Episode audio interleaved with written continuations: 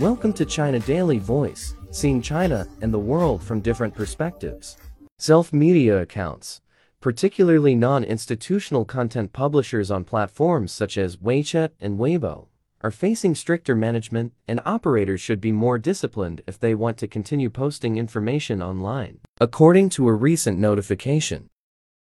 Self-media accounts are those that publish news or information but are not operated or approved by the government. The notification was issued by the Cyberspace Administration of China, the country's top internet regulator, on Wednesday, and published on its website on Monday. The administration announced 13 requirements that all websites and platforms nationwide must meet and urged them to strengthen their management of self-media accounts to maintain order in cyberspace. It states in the notification that websites and platforms should review registered accounts and those with name changes to protect official accounts from fraud. If the posted information contains names or logos of the party and government agencies, military organs, news media, or administrative departments, related accounts must be reviewed manually. It said. Stricter reviews need to be conducted on self-media accounts concerning finance, education, healthcare and justice, and introductions on the qualifications and professional backgrounds of the content publishers should also be annotated on these accounts' homepages. It added.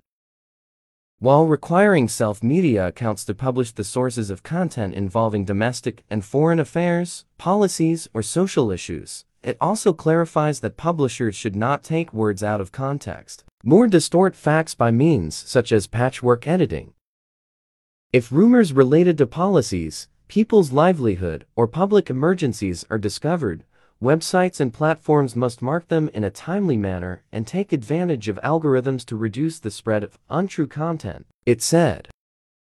Self-media accounts will be shut down, blacklisted, and reported to cyberspace departments if they are found to have produced rumors, stirred up the public, or spread illegal or harmful information, it added. In addition, Cyberspace departments across the country have been instructed to conduct stronger supervision and guidance on websites and platforms, especially those involved with news, live streaming, and short videos. According to the notification, the release of the notification was not the first time that the administration had focused on the management of self-media accounts. With the rapid development of the internet, everyone has the right to open accounts to share ideas and post articles. But some content has been found to be improper or even illegal, potentially promoting disorder in cyberspace and misleading the public, the authority said. Therefore, it has stepped up efforts in recent years to advance the governance of self-media accounts to purify the online environment. In March, the administration ordered major internet platforms to punish self-media accounts that are operating illegally or spreading rumors. Data released by the administration showed that as of May 22, more than 1.41 million pieces of improper information have been removed, with over 66,600 accounts shut down. That's all for today. For more news and analysis, buy the paper. Until next time.